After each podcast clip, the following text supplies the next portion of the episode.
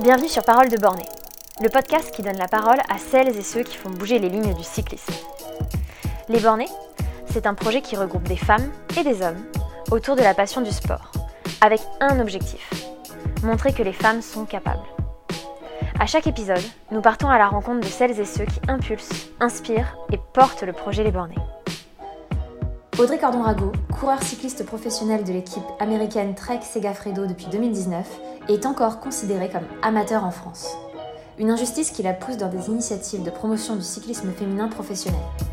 Audrey nous en dit plus sur l'état du cyclisme professionnel en France et sur ses évolutions.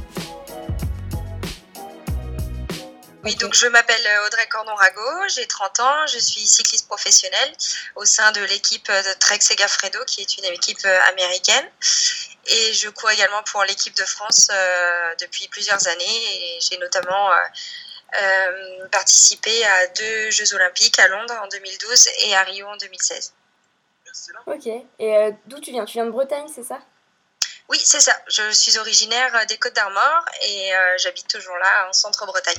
T'étais confinée là-bas, du coup Ouais, à la maison, c'est ça. À la campagne. Et comment est née ta passion pour le vélo alors? Euh, donc moi j'ai commencé le vélo parce que tout simplement je suis née, euh, je suis née sur le bord des circuits de vélo. Mon papa était cycliste, mon oncle était cycliste. Donc c'est vrai que la famille du côté de mon papa était euh, très très féru de cyclisme et, aimait beaucoup ça. Donc pas, j'ai pas eu trop le choix on va dire de de, faire de faire du vélo dans le sens où c'était vraiment une passion familiale et, et j'ai été baignée dedans toute petite. Et aussi ils étaient professionnels? Non, ils étaient tous les deux amateurs. Il y a des personnalités qui t'ont inspiré, euh, cyclisme ou hors cyclisme, et qui t'ont poussé dans ta voie euh, pour en faire ton métier en fait? Mm, ben, en fait, moi, quand j'ai commencé le vélo, le cyclisme féminin était loin d'être euh, professionnel et c'est vrai qu'on en voyait très très peu à la télévision. Donc, j'ai pas forcément été inspirée par quelqu'un de connu à la télévision que je pouvais voir sur les compétitions. je voyais plutôt les garçons en général. Donc, c'est vrai que j'étais assez fan à l'époque de de Richard Virand par exemple parce que bah, c'était euh, un petit peu le, le chouchou du, du, public et puis euh, et puis de, de, de mes grands-parents qui, qui, suivaient le Tour de France et puis euh, après je me suis intéressée un petit peu plus au cyclisme féminin quand j'ai grandi et j'ai eu la chance d'être d'être dans une équipe avec avec les meilleures françaises de l'époque moi en tant que jeune mais j'ai suivi leurs traces j'ai suivi leurs conseils et c'est vrai que bah, c'était euh, c'était pour moi une grande chance de pouvoir euh, être leur coéquipière. Et donc euh, le professionnalisme, c'est arrivé un petit peu naturellement pour toi. Tu as commencé en club et tu as gravi les échelons, c'est ça? Oui, tout à fait. J'ai commencé vraiment bah, au plus jeune âge et j'ai gravi de, de l'école de, de, de, cyclisme à, au niveau amateur et puis ensuite mon intégration dans, dans l'équipe UCI, ma première équipe UCI internationale en France et puis et puis après, mon départ pour l'étranger. Et puis aujourd'hui, euh, euh, pouvoir vivre de mon sport. Et euh, enfin voilà, j'ai vraiment gravi tous les échelons. Et, et, et ouais, je pense que c'est une bonne chose. Oui. Est-ce qu'il y a un souvenir de première compétition que tu as fait que tu pourrais partager avec nous? Ouais, je me souviens d'une de mes, de mes premières participations à, un championnat de Bretagne en école de cyclisme où j'étais euh, très très stressée parce que ben, j'étais la seule du club à avoir été qualifiée. Donc c'était un, événement. En plus c'était du côté de Brest donc ça devait faire deux, heures de route pour y aller. Donc c'était le déplacement de l'année. C'est vrai que quand on est quand on est petit on a toujours l'impression que tout est tout est grand tout est long tout est euh, euh tout est décuplé en fait. Et, et donc du coup j'avais dû partir pour le week-end. J'avais dû dormir quelque part le samedi soir. Enfin c'était vraiment un grand déplacement. Et j'ai un super souvenir de, ce week-end-là. Et, euh, et c'est ce qui a fait, je crois, que j'ai eu envie derrière ben, de prendre mon envol et de faire plus de déplacements. Et, que je suis partie dans la France entière, puis dans l'Europe entière, puis dans le monde entier. Et donc, du coup, toujours pas de licence professionnelle pour les femmes en France, c'est ça? Euh, ouais, du coup, c'est vrai qu'en France, on est encore, euh, on est encore considéré comme amateur quand on est euh, professionnel à l'étranger. Enfin, quand on est professionnel tout court, puisqu'il y a une équipe World Tour professionnelle en France et les filles euh, sont comme moi, signent encore des, des licences amateurs. Donc, c'est vrai que ça pose problème parce qu'on n'a pas de statut professionnel en France. Et, une chose toute bête, pour acheter une maison par exemple, c'est compliqué de dire à son banquier qu'on fait du vélo à temps plein, on touche un salaire, mais on n'est pas professionnel. Donc, donc voilà, il y a encore des petites choses à, rectifier, mais en tout cas, au niveau international, on est considéré aujourd'hui euh, professionnel. C'est déjà une grande avancée euh, depuis quelques années. Et, voilà, il, faut encore, va encore falloir faire bouger les lignes en France, mais ça va dans le bon sens. Qu'est-ce qui t'a poussé à t'impliquer autant dans la reconnaissance des femmes dans le cyclisme français? Je pense que c'est juste mon caractère en fait. Je suis un peu mm. quelqu'un. Euh, je déteste l'injustice et c'est vrai que en grandissant dans le monde du vélo, j'ai vu bah, les, différentes, les différences entre les, hommes et les femmes. En côtoyant, j'ai des amis cyclistes professionnels hommes, donc euh, j'en ai parlé avec eux, je voyais comment eux vivaient leur, euh, leur, euh, leur statut professionnel et je me disais, mais moi je fais les mêmes sacrifices, je fais les mêmes compétitions, on se voyait souvent sur les compétitions, etc. Et, pourtant les différences sont encore énormes, donc c'est surtout ça qui m'a fait me bouger pour, pour le cyclisme féminin et qui me motive à, essayer de faire changer les choses. Encore une fois, euh, je le fais pas que pour moi parce que je pense que je ne bénéficierai pas de, tous les, de toutes les avancées qu'il va y avoir parce qu'on est qu'aux prémices euh, du développement du cyclisme mm. féminin. Mais euh, je le fais aussi pour les générations qui arrivent parce que, parce que j'aime pas l'injustice et je pense qu'il y a encore beaucoup de travail à faire pour l'égalité homme-femme en général, hein, pas que dans le vélo. Mais qu'est-ce qu'il apporte en fait le statut de professionnel? Bah, Déjà, euh, psychologiquement, euh, signer une licence professionnelle, c'est la moindre des choses quand on fait que du vélo, quand on fait des sacrifices euh, qu'il faut pour réussir, quand on, mhm. quand on part 200 jours dans l'année de chez soi, quand on... Enfin voilà, quand on fait les mêmes sacrifices que les hommes, pourquoi on continue, nous les femmes, à signer une licence amateur alors qu'on est professionnel au même titre? Donc déjà euh, pour ça, et puis euh, je le répète parce que il y a des avantages à avoir un vrai statut professionnel dans la vie de tous les jours. Quand on me demande mon métier aujourd'hui, euh, qu'est-ce que je dois dire? Je suis cycliste professionnel je... Non, en France, je ne le suis pas. Mais je le suis quand même. Et je le dis. Maintenant, j'ai plus peur de le dire. Même si je mets toujours des guillemets quand je l'écris. Parce que, parce que je ne le suis pas totalement aux yeux de la loi, en tout cas en France. Oui, il y a un autre truc aussi qui m'a choqué, c'est le terme grimpeur. Parce que y a, j'ai l'impression qu'il n'y a pas beaucoup de termes euh, adaptés aux femmes. On dit même coureur cycliste avec un E à la fin, je crois. Ouais, alors ça, c'est, c'est un petit peu ma volonté. C'est un petit peu pour ce dont euh, je, je, défends un peu euh, depuis, depuis quelques mois. En fait, c'est, c'est ce mot coureur mmh. avec un E parce que on nous appelait les coureuses, et il y a encore beaucoup de gens qui utilisent coureuse. D'ailleurs, dans la langue française, c'est coureuse, c'est juste. Euh, enfin, je trouve que c'est abominable. Mm. Je trouve que c'est pas du tout euh, adapté à ce qu'on est. Et, et, pourquoi faire une différence? On est coureur au même, au, même titre que les coureurs. Et mettre juste un E euh, comme professeur, on ne dit pas professeuse, on dit mm. professeur. Et que ce soit homme ou femme, c'est la même chose. Après, grimpeur, grimpeuse, bon, ça, ça sonne encore pas trop mal, mais sprinter, sprinteuse également. Mais, euh, c'est vrai que le, mot coureur en général, qui désigne vraiment le métier de coureur, mm. euh, je trouve qu'il est important euh, qu'il soit le même pour les hommes que, que pour les femmes. D'accord. Il y a des sports quand même où il y a les, des écarts de traitement professionnel dans le sport moindre, comme le tennis par exemple. Comment t'expliques que le cyclisme il soit en retard à ce point? C'est vrai qu'il y, a beaucoup de sports qui ont évolué euh, plus rapidement que nous et on le voit aujourd'hui avec le football qui était quand même un mm. sport hyper macho et où euh, euh, la place de la femme était quasiment inexistante il y a de ça 10-15 ans. Aujourd'hui, ça s'est énormément développé et, et, je pense que c'est aussi grâce au combat de, des footballeuses qui, qui, ont, qui ont pris à corps, qui ont pris à cœur pardon, le, le sujet et qui, ont défendu leur, euh, leurs intérêts. Et, euh, et c'est aussi pour ça que je souhaite vraiment qu'on soit plus à, à, défendre nos intérêts et à défendre notre cause, parce que moi, toute seule, euh, j'arriverai à rien. Et, et qu'est-ce qui fait qu'il y a une telle différence? Je pense que c'est simplement parce que, comme le football, le cyclisme est d'abord un, sport qui a été pratiqué par les hommes. Il faut savoir qu'aux prémices euh, du, sport cycliste, euh, les femmes n'avaient pas le droit de participer aux compétitions, c'était interdit, comme c'était interdit aux femmes de participer à des marathons par exemple. Donc c'est des sports voilà qui sont euh, à la base hyper macho où c'était vraiment les, les, hommes qui avaient leur place et pas les femmes. Donc on est loin d'être dans, ce cas-là aujourd'hui, mais mais il y a des y a des restes et, et c'est des sports où les lignes sont plus difficiles à faire bouger. Mais, mais on va encore une fois dans le bon sens parce que euh, aux têtes des différentes instances, les choses changent et, mm. et, les mentalités, les générations tournent et, et c'est une bonne chose. Et est-ce que c'est pas aussi le nombre de, de pratiquantes? Peut-être qu'il n'y a pas beaucoup de femmes qui, qui, font du cyclisme, du coup il y a peu d'équipes sportives. Euh, alors en France c'est un peu vrai, on a du mal à faire venir euh, les femmes au vélo, malgré que euh, au sein de la fédération, le, les seules licences qui ont augmenté cette année c'est les licences femmes, donc c'est qu'il y a quand même des, changements, il y, a des, chiffres qui prouvent que que le cyclisme féminin euh, gagne de l'attrait. Et euh, je, pense que oui, c'est c'est en fait c'est un tout, c'est un peu un cercle vicieux. Plus on verra de femmes à la télévision faire du vélo, plus ça motivera les petites filles à faire du vélo, euh, comme ça l'a été avec Roland Garros. Et, c'est sûr de voir des, des belles femmes.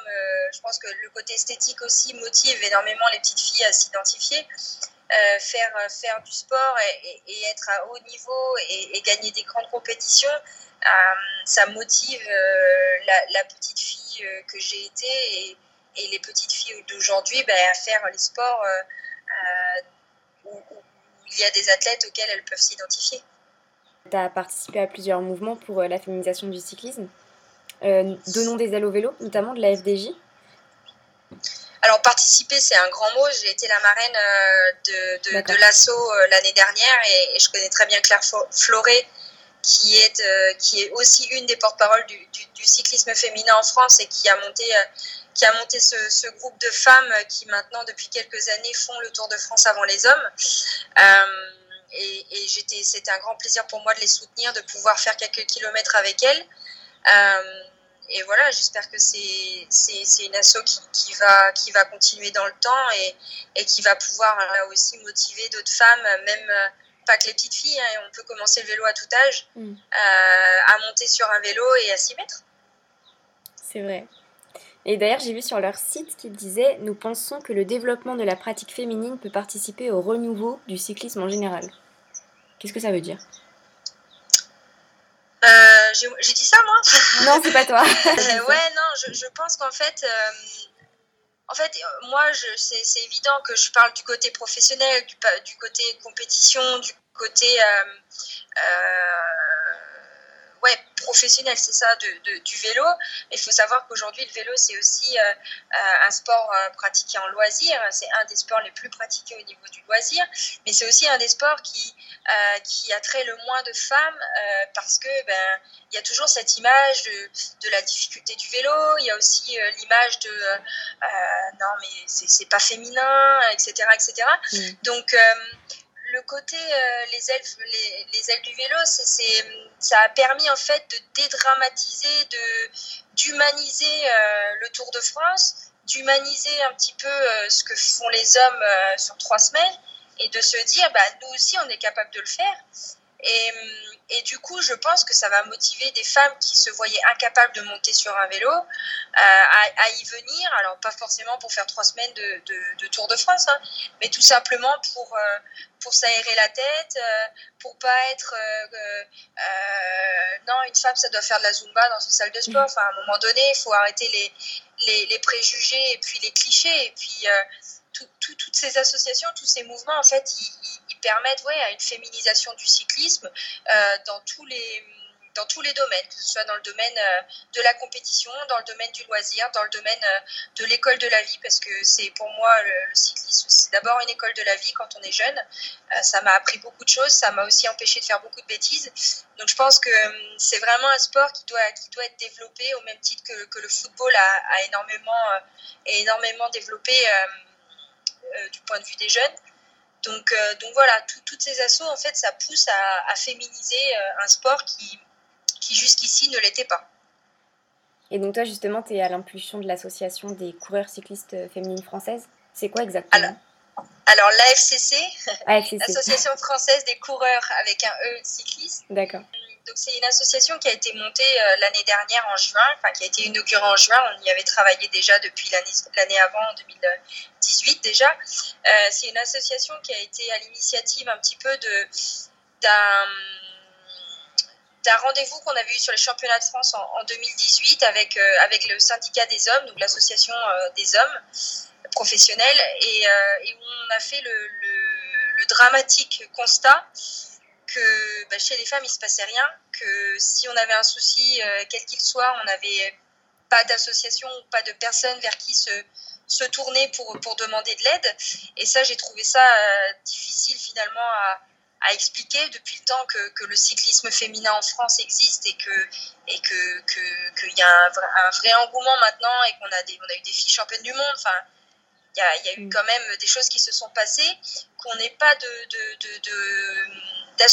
référente euh, pour parler vélo féminin, c'était quelque chose qui manquait, je pense, en France. Et du coup, ben, on s'y est mise avec des anciennes coureurs de renom comme, euh, comme Marion Cligné ou encore Elisabeth Chevan-Brachet, anciennement euh, Chevan-Brunel, qui, euh, bah, qui avait à cœur de, de, se lancer là-dedans. Moi, en tant que, cycliste en activité, je voulais pas non plus prendre trop de responsabilités, mais, mais plus être là comme bah, conseillère sur certains points. Et puis, après carrière, peut-être un peu plus investie en tant que présidente ou, ou dans un autre poste de l'association. Mais en fait, on veut les accompagner un maximum dans, dans leur carrière en tant que en tant qu'association référente s'il y a des soucis dans, dans les contrats professionnels, euh, des soucis éthiques. Euh, on a eu le cas, euh, on a commencé notamment par, par ce genre de soucis avec des Françaises malheureusement.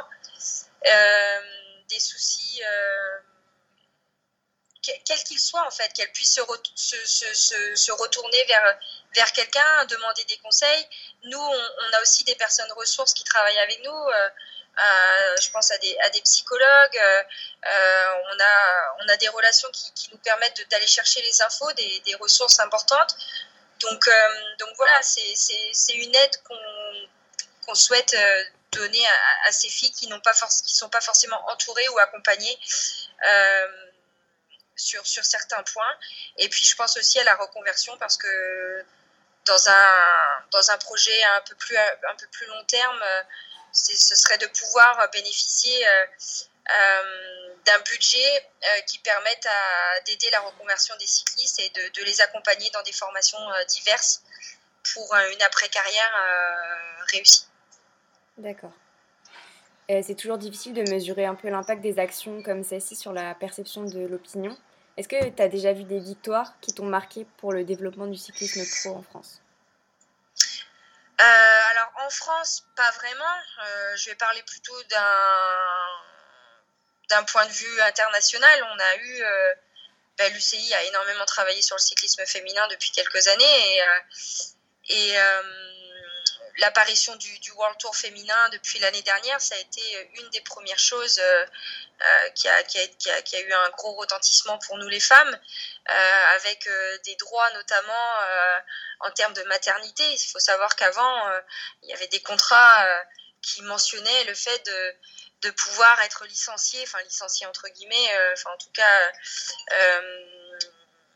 enfin viré c'est un grand un, mm. un, grand mot mais qui on, pouvait être détaché de l'équipe euh, euh, si, on, si on tombait enceinte. Donc c'était des choses qui étaient complètement ahurissantes en 2020, dans les années 2000, enfin 2010, 2020 maintenant. Donc euh, voilà, il y a des, avancées de ce type qui, sont très très importantes et qui vont permettre de, de, de, travailler plus sereinement pour, pour nous toutes. Ok. Euh, Maintenant, je vais parler du Covid. c'est une saison un peu compliquée cette année, j'imagine. Est-ce que tu penses que c'est une crise qui va faire évoluer la pratique du cyclisme? Euh, Je pense que oui, c'est certain que les choses vont, changer, qu'il y a pas mal de, façons de pratiquer le vélo qui vont, euh, qui vont évoluer. Maintenant, euh, en règle générale, non, le, cyclisme restera le cyclisme, que ce soit dans la compétition ou, dans le loisir. Il faudra juste peut-être observer des, restrictions sanitaires et, et, faire attention un peu plus à ce qu'on fait. Mais, mais non, en règle générale, je ne pense pas qu'il y aura un, gros changement. il n'y aura, aura pas de gros changement, non. Tu penses pas à des compétitions en ligne, par exemple? Ah ouais, bah ça existait déjà, hein, donc, euh, donc ce serait pas étonnant que ça se développe encore plus, c'est une, une, possibilité.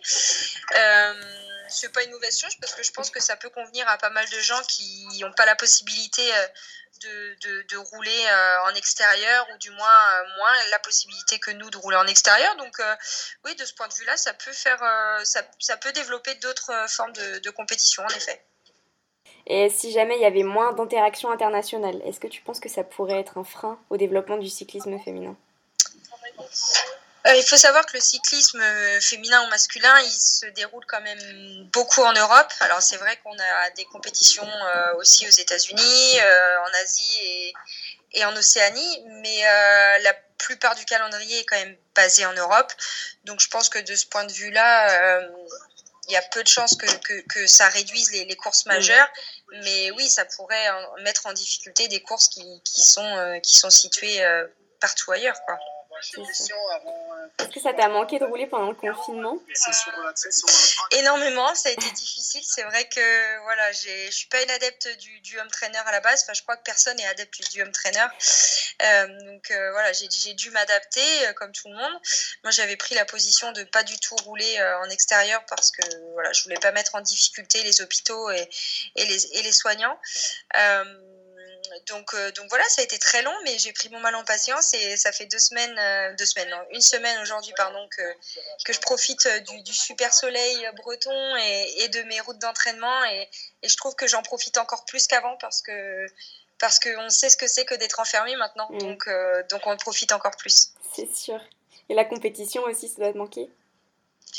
Euh, oui, c'est sûr qu'on a été vraiment coupé dans notre élan. J'avais fait deux, deux courses et puis j'ai été coupé euh, dans, dans, dans, mon élan de classique de début de saison. Donc c'est vrai que c'est toujours un peu frustrant quand on, quand on s'est préparé tout un hiver, en plus un hiver qui a été vraiment difficile euh, en France où les conditions météo étaient vraiment exécrables. Donc euh, c'est un hiver qui a été long euh, et difficile. Et donc bah, refaire en, en, grosso modo un hiver pour, pour préparer les, les, les, courses qui vont être du coup beaucoup plus tard dans la saison. C'est un peu frustrant et, et un peu euh, un peu désolant, mais bon, on n'a pas le choix de on n'a pas le choix de s'adapter. Pour l'année prochaine, c'est quoi tes objectifs? Euh, bah, l'année prochaine, du coup, l'objectif, euh, l'objectif des Jeux Olympiques de cette année, il est décalé à 2021. Donc, ce sera de, d'être qualifié pour, euh, pour les Jeux 2021 et puis, euh, et puis de faire une belle saison avec des, des belles classiques et, euh, et, et, voilà, de faire, faire au mieux et de gagner des courses, peu, peu importe la course, mais de gagner des belles courses. J'ai une question un peu à part. Qu'est-ce que tu fais quand tu pédales pas? Alors, qu'est-ce que je fais quand je pédale pas? Alors, c'est vrai que quand je suis à la maison, j'aime bien, euh, je, suis assez insociable dans le sens où euh, je sors pas beaucoup et je pense que c'est le cas de beaucoup de, de, sportifs de haut niveau. On aime bien rester chez nous, se reposer et, et voilà, profiter de nos proches euh, à la maison. Mais euh, j'aime beaucoup j'aime beaucoup euh, cuisiner, donc j'aime beaucoup aller faire mon marché, aller faire mes courses et, et, voilà, choisir des, des, de bons produits pour faire à manger. Et ça, c'est quelque chose qui me tient à cœur. Et puis, euh, et puis sinon, j'aime lire, j'aime écouter de la musique. Euh, voilà, après, c'est vrai que le temps restant en dehors des entraînements, il n'est pas énorme non plus. Donc, donc euh, voilà, on profite plus de, de, de l'après-saison pour partir un peu en vacances et aller voir des pays euh, à l'étranger euh, la plupart du temps. Je pense que dans les, dans les années qui arrivent, ce sera un peu moins vrai. On restera peut-être un peu plus confiné en France. Mais, mais voilà, le, les voyages, la musique, faire à manger, etc., c'est quelque chose qui, qui me plaît bien. Et quand tu voyages avec les équipes en compétition et tout, tu as le temps de visiter les pays ou c'est juste compétition? Non, on a la chance de faire un sport où on est beaucoup en extérieur et où on a la chance de, de, de voir du, du, paysage. Donc c'est vrai que quand on va à l'entraînement euh, avant une compétition ou si on est en stage, etc., on a quand même le temps de profiter. Alors c'est visiter, c'est un grand mot, mais de profiter quand même de l'environnement qui nous entoure. Je pense que c'est moins, moins le cas dans des sports comme le tennis ou, ou la natation, par exemple, où on est quand même assez confiné justement dans des, dans des, euh, des stades ou des, ouais. ou des piscines ou des bassins, donc c'est différent. Donc c'est vrai qu'on a la chance, euh, le vélo, c'est pour ça, c'est quand même top et on voit, on voit, on voit beaucoup de choses et, et, enfin en plus moi je suis assez proche de la nature, j'aime beaucoup les animaux et tout, donc du coup, euh, du coup voilà, j'en prends plein les yeux, peu importe où je vais, j'essaye d'en prendre plein les yeux. J'ai une petite série de questions euh, vachement plus rapides. Est-ce que tu te sens répondre du tac au tac? Ouais. Alors, t'es féministe ou engagée? Engagée. Grimpeur ou sprinter? Aucun des deux, ou un peu des deux. En fait, on appelle ça, en fait, un, un coureur ni grimpeur ni, ni, sprinter, on appelle ça un puncher. Donc, je dirais puncher. T'es plutôt bar ou gel? Euh, Gel. Et Tour de France ou Giro? Je vais peut-être en surprendre plus d'un, mais Giro, parce que je trouve que c'est une course vachement plus vachement plus comment je pourrais m'exprimer sans vexer personne. euh, il, il, se passe plus de choses sur un Giro que sur un Tour de France, je trouve. Et rouler sur les routes de Bretagne ou sur les routes d'Amérique? Hmm. euh... Bretagne. Très bien. Et eh bah écoute, merci pour ton temps. On arrive à la fin de ce podcast. Est-ce que tu as un petit message à faire passer à la communauté Les Bornés? Bah écoutez, oui, euh, je vois énormément de gens rouler ensemble ces derniers jours et c'est vrai que ça m'embête un peu parce que les restrictions sont assez claires. On doit rouler à, soit à 10 mètres d'intervalle avec, euh, avec nos amis, soit avec nos proches avec lesquels on vit ou soit tout seul. Malheureusement, c'est une règle qui n'est pas forcément respectée. Je le vois depuis une semaine et, et le problème, c'est que ça pourrait euh, rallonger le temps de restriction. Et moi, j'ai pas envie. J'ai envie de rouler avec mes amis, justement, euh, le plus rapidement possible. Donc, s'il vous plaît, respectez les règles parce que c'est pour le bien de tous. C'est pour votre bien à vous, c'est pour le bien des autres et, et pour qu'on arrive euh, au bout de ce, de ce Covid et qu'on puisse s'en sortir. Donc voilà, soyez prudents et, et respectez tout ça. Et, et j'espère vous revoir bientôt sur, sur un ride en Bretagne, puisque j'aime rouler sur mes, mes routes bretonnes. Bah avec plaisir, le message est passé. Ciao ciao, salut. salut. Bonne journée. Merci d'avoir écouté ce podcast. Si ce podcast vous a plu, n'hésitez pas à le partager ou laisser un avis sur SoundCloud. Pour n'en manquer aucun à venir, vous pouvez vous abonner sur SoundCloud, Spotify et rejoindre le compte Instagram Les Bornés. À bientôt!